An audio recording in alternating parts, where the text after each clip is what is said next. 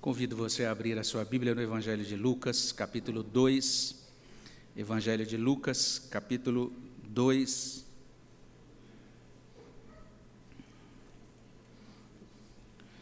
Nós vamos ler em Lucas 2 e vamos atentar especialmente aí para os versos 13 e 14. Evangelho de Lucas, capítulo 2, versículos 13 e 14. Você que está em casa também é convidado a abrir a sua Bíblia nessa passagem. Vamos ler juntos esse trecho da palavra de Deus, Evangelho de Lucas 2, 13 e 14. Vamos ler juntos?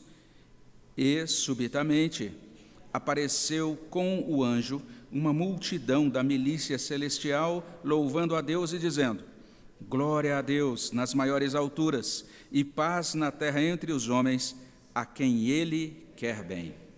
Abençoa os nossos corações, Senhor. Te agradecemos pela dádiva deste domingo, como já foi dito aqui, a dádiva da vida, da tua presença aqui também no nosso meio, da bênção, Deus, da tua palavra nas nossas mãos.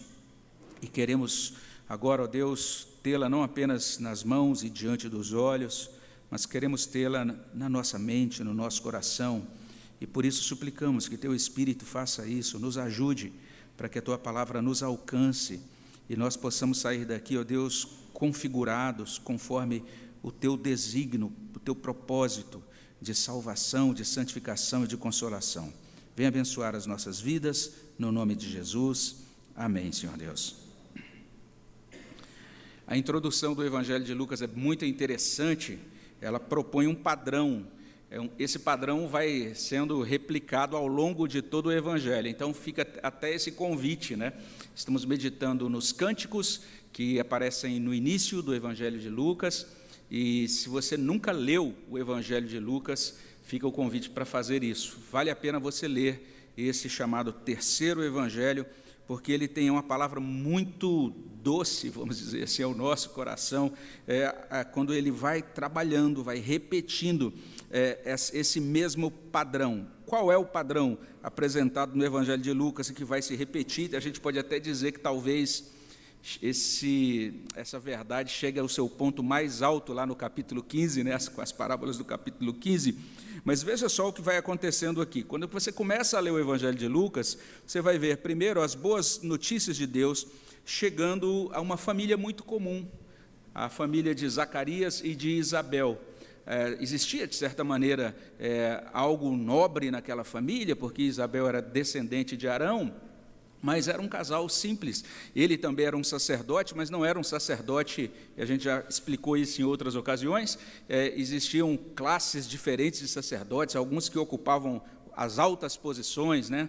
A, até participavam ali da vida social, da aristocracia, mas Zacarias não, ele pertencia àquilo que a gente chamaria talvez de baixo clero né? judaico daquela época, do sacerdócio daquela época. Era um sacerdote sem projeção, além disso, já idoso, né? Então você imagina, você pode pensar em Zacarias mais ou menos como um pastor, assim, na, na faixa dos seus 70, entre 70 e 80 anos, é, pastoreando, cuidando de uma igreja lá de interior, né? uma congregação bem pequenininha, que ninguém ouviu falar desse homem, era mais ou menos assim com Zacarias, com o sacerdote Zacarias. As boas notícias de Deus chegam a essa família, bem interessante. Em seguida, o evangelho é revelado a uma família pobre, a José e Maria.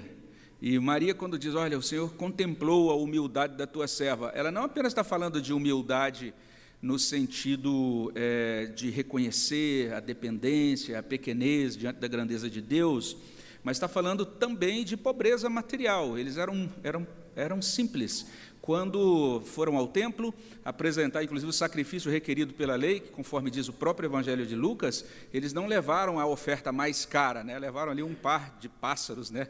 ali demonstrando a sua fragilidade social, se a gente pode usar um termo mais contemporâneo.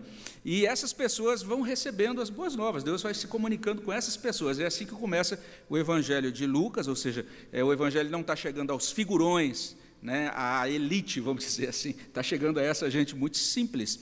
E, em seguida, agora são visitados por Deus, aí o verso 8, uns pastores que viviam nos campos. Verso 8 do capítulo 2 de Lucas: havia naquela mesma região pastores que viviam nos campos, guardavam o seu rebanho durante as vigílias da noite. E a gente é crente, talvez você até tenha na sua casa lá algum quadro onde conste a figura de um pastor de ovelhas. É, é o tipo de imagem que a gente contempla e o nosso coração se sente bem, né? porque tem toda aquela questão idílica, quem sabe um campo, às vezes ou no pôr do sol, né, ou então um, um, um horário com uma boa iluminação, aquele, quem sabe a beira ali de, de águas, né, aquele, aquele momento e lugar tranquilo, e aquele homem ali sóbrio, com as ovelhas à sua volta. Alguns, às vezes, também têm, é, e não há problema nenhum, não vejo dificuldade nenhuma em você ter, quem sabe até uma figura, um desenho, uma pintura né, é, de Jesus como bom pastor, segurando as ovelhas ali, porque ele se revelou como bom pastor. Então, para a gente, a figura do pastor é uma figura terna e querida, vamos dizer assim. Tanto é que os, os líderes é, da igreja foram chamados de pastores da igreja, são os pastores da igreja. Tudo isso por conta da cultura, da nossa formação cristã, né? e tudo isso é, deveria, é, chama, acalenta o nosso coração. O pastor é visto como alguém de respeito gente, por nós. É, mas entenda isso, né? se você olha lá para a palavra de Deus, em Gênesis 46, verso 34, nós temos a opinião dos egípcios sobre a, a família de José, do Egito. E eles dizem o seguinte: todo pastor de rebanho é abominação para os egípcios. Olha que coisa interessante. E quando você chega lá no século I, no tempo de Jesus, a gente precisa compreender isso muito bem. Se você tem a, Bíblia, a nossa Bíblia de Genebra, você vai ver uma nota de rodapé que já toca nesse assunto também, não é? Mas na época de Jesus, a profissão de pastor de ovelha era uma profissão denegrida, rotulada. Os pastores eram considerados, de modo geral, preguiçosos, eles eram considerados desonestos, eles não podiam cumprir algumas cerimônias, é, algumas regras cerimoniais da religião judaica, eles não podiam cumprir por causa da singularidade da sua profissão, e um uma pessoa que estuda a história e a cultura daquela época diz isso, que, é, do ponto de vista religioso, eles eram mal vistos em Israel, viviam à margem da comunidade praticante. Então, olha o que Lucas está trazendo para a gente. Primeiro, uma família muito simples, que não, não tinha muita projeção na sociedade. Depois, o outro casal, mais simples ainda, parentes daqueles né, primeiros. E agora, essa ideia de pastores sendo visitados por anjos é tão natural para a gente, porque a gente já está na igreja, a gente tem os, ah, os, cartões de Natal que a gente manda, né, os pastores ali em volta da manjedoura, parece tão tranquilo e tão natural e tão belo para a gente, mas precisamos entender que para o leitor do século I isso era uma loucura. Como assim? Esse tipo de gente recebendo uma mensagem dos anjos. Esse é um padrão do Evangelho de Lucas.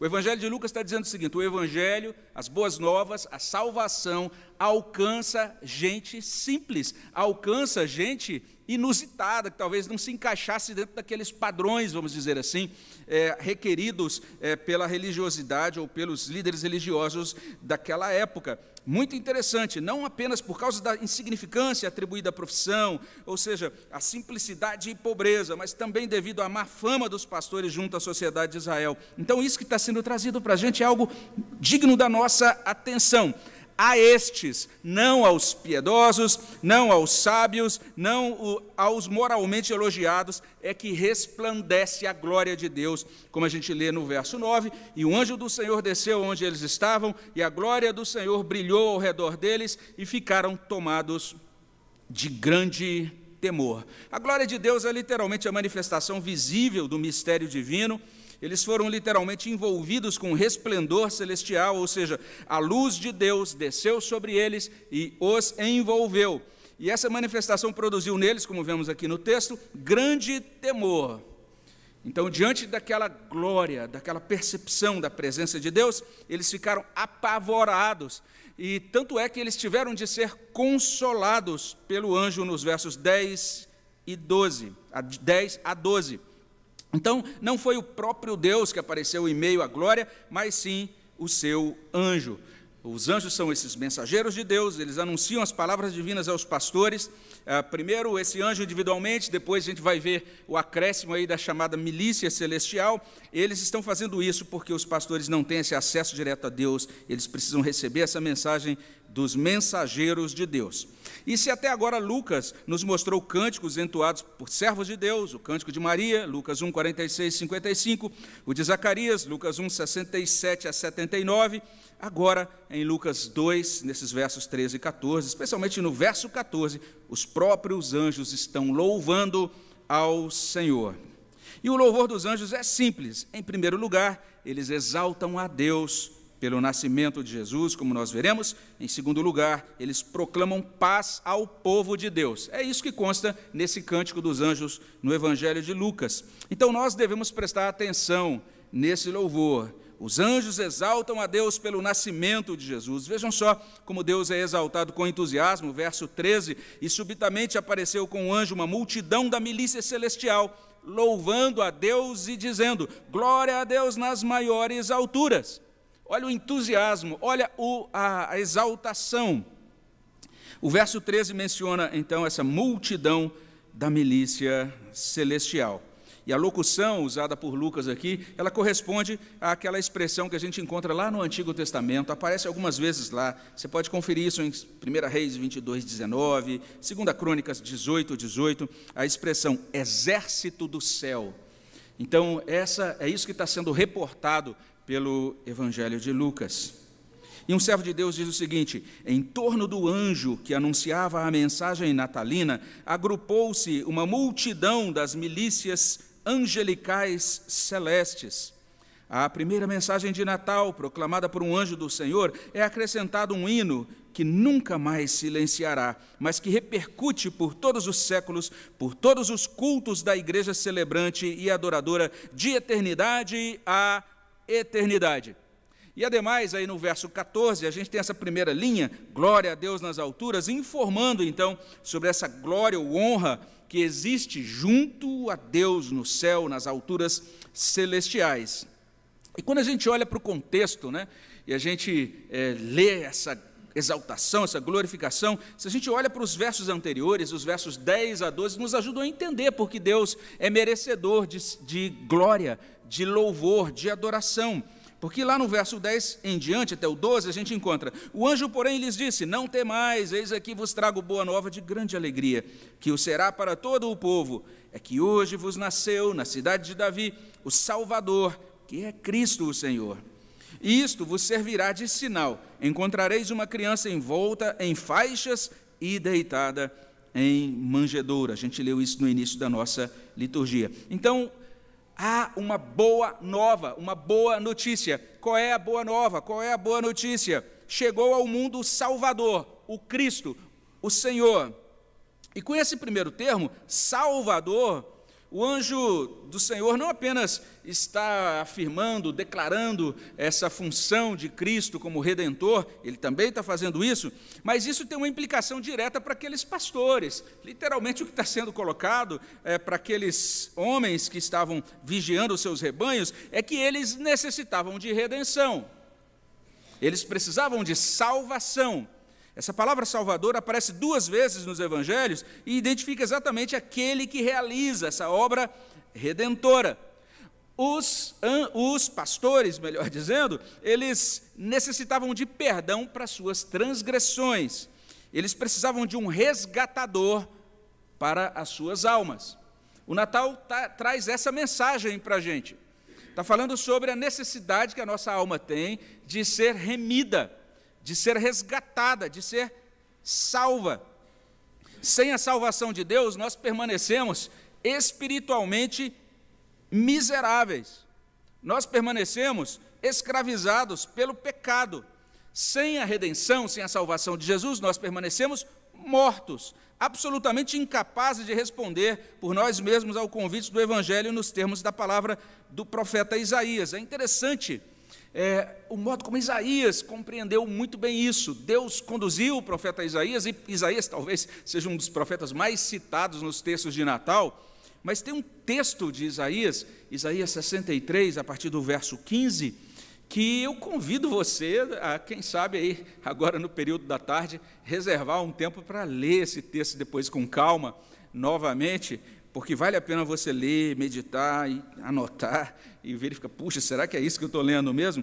Porque é um, um, um, texto que destaca muito isso, é, o quanto Deus é majestoso na sua salvação e o quanto nós somos totalmente dependentes dele. E veja só o que diz Isaías 63, 15 em diante. Ele diz assim: Atenta do céu, olha da tua santa e gloriosa habitação.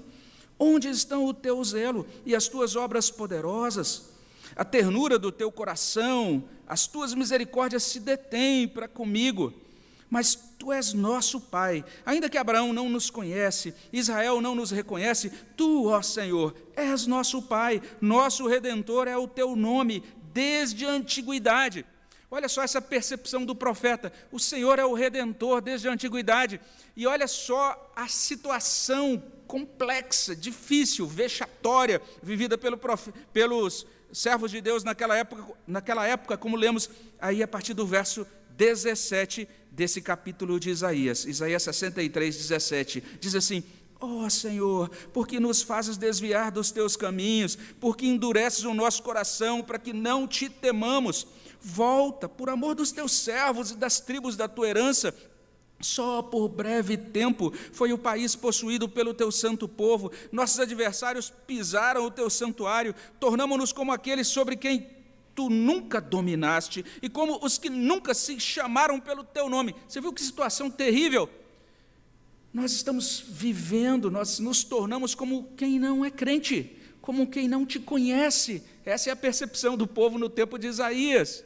Eles dizem: Deus, por que o Senhor está permitindo isso? Por que o Senhor está permitindo esse endurecimento do nosso coração? E aí, olha que beleza. Puxa, eu sei que a citação está longa de Isaías, mas olha agora capítulo 64, verso 1, porque agora temos essa, esse, essa, essa expressão, essa súplica, esse desejo expresso no verso 1. Ó, oh, se fendesses os céus e descesses, se os montes tremessem na tua presença, como quando o fogo inflama os gravetos, como quando faz ferver as águas, para fazeres notório o teu nome aos teus adversários, de sorte que as nações tremessem da tua presença. Então, essa é a súplica encontrada aqui. Deus, nós, estamos numa situação terrível, nós estamos precisando, carecendo desesperadamente da tua salvação. Os inimigos estão nos pisoteando. Deus, como seria bom se o Senhor rasgasse os céus e descesse e lidasse diretamente com os nossos inimigos. Ou seja, como, como seria bom se o Senhor viesse até nós e nos, nos, nos trouxesse a salvação. E olha o que segue, verso 3, Isaías 64 agora, quando fizeste, coisa, fizeste coisas terríveis que não esperávamos, desceste, os montes tremeram à tua presença. E aí ele se lembra das vezes em que Deus fez isso no passado, e prossegue, verso 4: Porque desde a antiguidade não se ouviu, nem com o ouvido se apercebeu, nem com os olhos se viu Deus além de ti que trabalha para aquele que nele espera. Verso 5: Sais ao encontro daquele que com alegria pratica justiça, daqueles que se lembram de ti nos teus caminhos. Eis que te iraste porque pecamos, por muito tempo temos pecado. Havemos de ser salvos? Essa é a questão. E aí, verso 6: Todos nós somos como o imundo, as nossas justiças como trapo de imundícia, todos nós murchamos como a folha, nossas iniquidades como um vento nos arrebatam. Já ninguém há que invoque o teu nome, que se desperte e te detenha, porque escondes de nós o rosto e nos consomes por causa das nossas iniquidades. E o verso 8: Mas agora, ó Senhor, tu és nosso Pai, nós somos o barro, e tu o nosso oleiro, e todos nós obra das tuas mãos. Então eu sei que a citação de Isaías foi longa, mas só para tentar ajudar você a compreender o que existia na mente de um judeu naquela época, né? e a percepção que ele tinha de que a salvação é totalmente soberana, Deus salva quando Ele quer, e nós precisamos ser dependentes absolutamente dEle para a nossa salvação. Então, nesses termos, nós temos essa declaração: olha, está nascendo esse, o Salvador. Ele é chamado também no verso 11 de Cristo. Ou seja, os anjos revelam que o Salvador é o Cristo, é o Messias prometido, aquele que no poder do Espírito libertará Israel. E ele é também o Senhor, ou seja, esse soberano, proprietário do universo, por conseguinte, soberano e proprietário das almas, aquele a quem nós devemos amor, reverência, obediência. Resumindo, como a gente já aprendeu lá nos cânticos anteriores, de Maria e de Zacarias, Deus está cumprindo as promessas do Antigo Testamento, enviando Jesus Cristo. Então é por essa razão que ele merece ser exaltado. Glória a Deus nas alturas. Olha o que ele fez. É isso que está no contexto, a gente precisa considerar isso. Ele deve ser exaltado de todo o nosso coração. Os anjos compreenderam bem isso e o exaltaram e o exaltam. Eles fizeram isso nesse momento em que a gente percebe que estava sendo anunciado o nascimento de Jesus Cristo. Mas não apenas isso. Em segundo lugar, os anjos proclamam paz ao povo de Deus. Porque a linha final do verso 14 traz paz na terra entre os homens a quem ele quer bem. Certamente, a gente pode compreender essa paz como reconciliação com Deus, como cumprimento de promessas messiânicas. E olha eu de novo agora mencionando Isaías, olhando para Isaías agora, capítulo 9, 5 e 6, porque toda bota com que anda o guerreiro no tumulto da batalha, toda veste revolvida em sangue, serão queimadas, servirão de pasto ao fogo. Olha que beleza essa profecia de Isaías 9, 5. Ou seja, as, os equipamentos de guerra não terão mais utilidade ou não teriam mais utilidade. Por que isso? Como que se daria isso? Olha o verso 6. Porque um menino nos nasceu, um filho se nos deu, o governo está sobre os seus ombros, e o seu nome será maravilhoso, conselheiro, maravilhoso conselheiro, Deus forte, Pai da eternidade, príncipe da paz.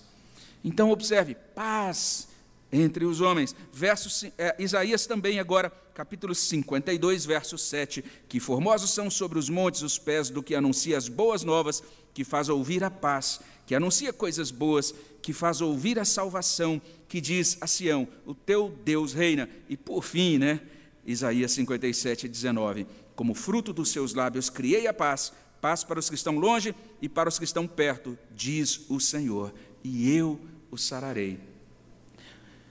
Cântico dos anjos está dizendo: Deus vai conceder essa paz.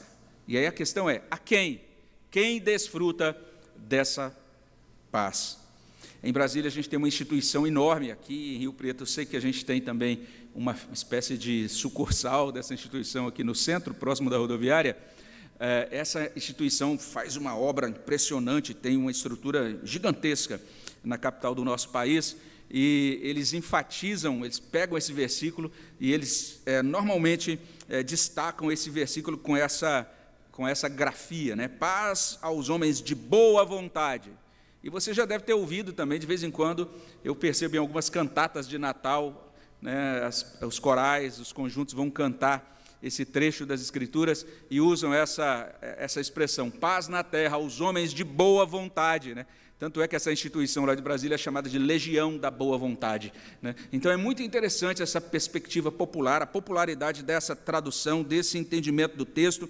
É como se o texto estivesse dizendo: olha, os homens de boa vontade terão paz, e traz é, essa leitura traz para os homens, né? vamos dizer assim. Os homens se tornam agora os gestores da sua paz. Na medida em que eles tiverem boa vontade, eles vão desfrutar dessa paz prometida pelos anjos. Mas, na verdade, a gente precisa compreender o texto adequadamente. Essa, esse entendimento mais popular, ele surge dentro da igreja entre os séculos 4 e 5, com a tradução de Jerônimo. Ele faz, produz uma tradução chamada Vulgata, né, uma tradução da Bíblia para o latim, e ele então traduz paz aos homens de boa vontade, mas essa é uma tradução, esse é um entendimento do texto bastante datado até mesmo a erudição, os estudiosos católicos atuais é, entendem que houve um erro na tradução aqui. E se, você consultar, por exemplo, a Bíblia de Jerusalém, que é uma Bíblia católica, lá vai dizer literalmente isso, né, que a Vulgata não reproduz o sentido do termo grego, e a Bíblia de Jerusalém, Jerusalém traduz muito corretamente o texto,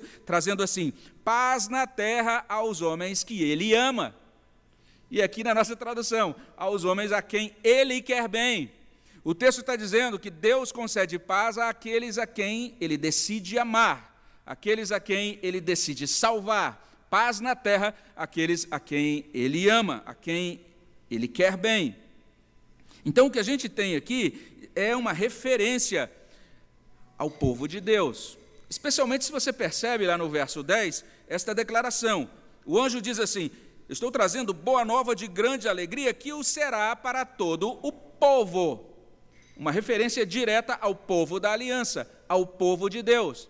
Não é uma paz indiscriminada, apenas aquela pessoa que diz assim: vou fazer boas obras, serei uma pessoa de boa vontade, né? e com isso então vou ganhar pontos para minha absolvição, para minha salvação, ou sei lá, para reencarnar melhor na outra vida. Essas ideias todas são muito falsas. O Evangelho está falando de Deus salvando, por meio de Jesus Cristo, por meio da graça mediante a fé, a um grupo muito específico de pessoas. E agora, eu acho que vai ser a última citação de Isaías de hoje, né? Isaías 65, 8, 9 diz assim: Assim diz o Senhor, como quando se acha vinho num cacho de uvas, dizem: Não desperdices, pois há bênção nele. Assim farei por amor de meus servos, não os destruirei a todos. Você viu que coisa impressionante? E ele continua dizendo: Farei sair de Jacó descendência, e de Judá um herdeiro que possua os meus montes, os meus eleitos herdarão a terra Prestou atenção aí? Os meus eleitos herdarão a terra. E adiante, os meus servos habitarão nela. Em outras palavras, estes que aguardam o cumprimento das promessas de Jesus, estes desfrutam desta paz, desfrutarão dessa paz. Estes visitados desde o início do Evangelho de Lucas, os pobres, os fracos, os enjeitados, mas crentes em Deus, crentes no Messias de Deus. Os anjos proclamam paz para eles para esses que invocam a Deus, que creem em Deus por meio de Jesus Cristo. E daí a gente pode começar a concluir simplesmente recapitulando que nesse cântico os anjos exaltam a Deus pelo nascimento de Jesus e proclamam a paz ao povo de Deus. Mas perceba o padrão né, que eu mencionei desde a introdução. Vale a pena, como eu disse, você ler o Evangelho de Lucas é, e olhar por essa, ler por esta ótica, né? As, olha, será que isso é verdade? Isso que o pastor está dizendo? Será que realmente é uma nota distintiva do Evangelho de Lucas? Eu creio que é. É como se o Evangelho de Lucas, do início ao fim, tivesse repetindo essa mesma verdade. Deus salva os pequenos, Deus salva os humildes. Essa nota vai sendo repetida ao longo de todo o Evangelho. Então é como se o Evangelho de Lucas estivesse dizendo, já desde esses é, registros né, é, da natalidade, né, da infância e os registros natalinos, e aí ele vai prosseguindo com isso até o fim, é como se o Evangelho estivesse dizendo para a gente: cuidado com o seu senso de grandeza. É como se ele dissesse isso o tempo todo. Cautela com a sua noção muitíssimo equivocada de dignidade pessoal. Abra os olhos aí para esse sentimento de que você é um modelo, um paradigma, um padrão de moralidade ou de santidade ou de vida reta, irrepreensível e excelente. É melhor lembrar do que diz o Salmo 51, 17: sacrifícios agradáveis a Deus são o espírito quebrantado, coração compungido e contrito, não o desprezarás, ó Deus. É muito melhor lembrar do Salmo 34, verso 18: Perto está o Senhor dos que têm o coração quebrantado, salva os de espírito oprimido. Eu disse que era a última citação de Isaías, mas tem mais uma. Isaías 57, 17. Porque assim diz o alto, o sublime, que habita a eternidade, o qual tem o nome de Santo, habito no alto e santo lugar mas habito também com o contrito e abatido de espírito, para vivificar o espírito dos abatidos, vivificar o coração dos contritos.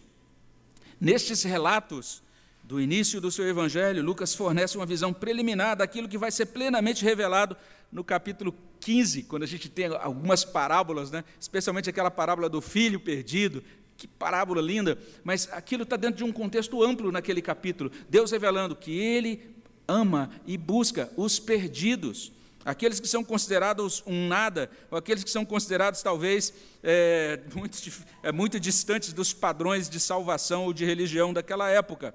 Deus se revela a indivíduos que estavam à margem, ou que estão à margem, indivíduos pequenos, insignificantes, até mesmo tidos por espiritualmente desafortunados. Então, o que temos aqui em Lucas é literalmente esse servo de Deus é, nos mostrando que para andarmos com Deus nós precisamos de dois arrependimentos, como enfatizava muito bem o nosso irmão Tim Keller: o arrependimento pelos pecados cometidos e o arrependimento pelas boas obras cometidas ou realizadas, que de certa maneira fertilizam o orgulho. Porque o texto de Isaías 64, 6, ele diz assim: as vossas justiças diante de mim são trapos de imundícia. Isaías 64, 6 não está dizendo os vossos pecados são trapos de imundícia. Ele está dizendo assim: as vossas justiças, as vossas boas obras, aquilo que vocês produzem de melhor diante da minha, da minha santidade, são como trapos de imundícia. Então, nesse sentido, nós precisamos nos arrepender da nossa arrogância e de, desse, desse sentimento, dessa percepção e dessa convicção, que são totalmente erradas, né, de que nós temos crédito diante de Deus, que nós podemos negociar, barganhar com Deus por nossa salvação. É muito interessante a necessidade de nos arrependermos também do nosso orgulho. Sobre os pequenos desse mundo, Deus resplandece a glória do seu Evangelho, é o que é trazido para a gente aqui por Lucas. Além disso, quero convidar, quero terminar apenas convidando você a ler os versos finais. Agora, versos 15 a 20 aqui de Lucas 2. Vamos ler uma, em uma só, de uma só vez, de, juntos, né? a uma só voz, melhor dizendo. É Lucas 2, de 15 a 20. Vamos ler juntos? Vamos ler.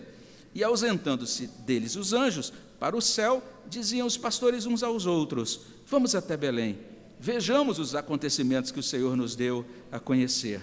Foram apressadamente e acharam Maria e José e a criança deitada na manjedoura, e vendo-o, divulgaram o que lhes tinha sido dito a respeito deste menino. Todos os que ouviram se admiraram das coisas referidas pelos pastores. Maria, porém, guardava todas estas palavras, meditando-as no coração. Voltaram então os pastores, glorificando e louvando a Deus por tudo o que tinham ouvido e visto, como lhes fora anunciado. Só isso aí dá um outro sermão muito interessante, mas a ideia é simplesmente a gente olhar rapidamente agora nesse final e perceber o que esse evangelho, o que essa boa nova produziu na vida dos pastores e de outras pessoas que foram por eles visitados, não é? Percebamos isso, a, a, alegria que foi trazida. Eu trago para vocês uma boa nova de grande alegria, e basta a gente ver o verso 20, né? Eles voltam glorificando, louvando a Deus por tudo o que tinham ouvido e visto. Eles foram inundados, tomados, né? É, por alegria de Deus. É interessante que nesse Evangelho de Lucas, os destinados à perdição rejeitam as boas novas por incredulidade. Nesse Evangelho de Lucas, os religiosos desprezam as boas novas por familiaridade. Porque quando você é criado dentro da igreja, você tem o contato todo domingo com as coisas de Deus e elas, você corre o risco delas se tornarem banais para você. E você, a partir desse ponto, perde essa noção do quanto você é um pecador que precisa de salvação pela graça. Mas a palavra de Deus produziu nos pastores três reações muito abençoadas. Não é um outro sermão, mas apenas para a gente verificar rapidamente aqui. Uma fé seguida de prática, versos 15 e 16, o testemunho deles, inclusive a Maria, versos 17 a 19, e por fim, uma adoração sincera. Que esta seja também nossa resposta ao Evangelho, né? especialmente nesse mês do advento, que essa percepção de que Cristo nasceu, essa certeza das afirmações da palavra de Deus, possam nos conduzir à fé prática, né, a testemunho e à verdadeira adoração. Vamos orar, adorar, vamos adorar o nosso Deus e vamos orar. É, vamos fazer isso por meio de oração. Senhor, queremos adorá-lo, dizer glória ao Senhor nas alturas, por quem o Senhor é, por tudo que o Senhor realiza e de modo muito especial por ter enviado Jesus Cristo para a nossa redenção. Muito obrigado por essa tão grande salvação. Ó oh, Senhor, nós queremos te agradecer, porque o Senhor realiza tudo isso para que a nossa vida, antes tomada, ó Deus, por angústia, antes, ó Deus, obscurecida, ó Deus, é, e distante das tuas verdades, a nossa vida seja trazida agora para a tua luz, para que nós possamos agora, ó Deus, desfrutar da tua graça e da tua paz. Muito obrigado porque o Senhor decidiu, ó Deus, nos amar. Obrigado porque o Senhor decidiu nos querer bem, apesar de nós. Nós te louvamos muito por isso e pedimos que nunca nos deixe, ó Deus, que não permita que nos esqueçamos dessa maravilhosa graça que nos alcança, desse grande Deus que nos salva, que nosso coração possa estar rendido ao Senhor, que o Senhor possa aperfeiçoar o nosso amor pelo Senhor e a nossa resposta a essa grande salvação do Senhor. É o que pedimos no nome de Jesus. Amém, Senhor Deus.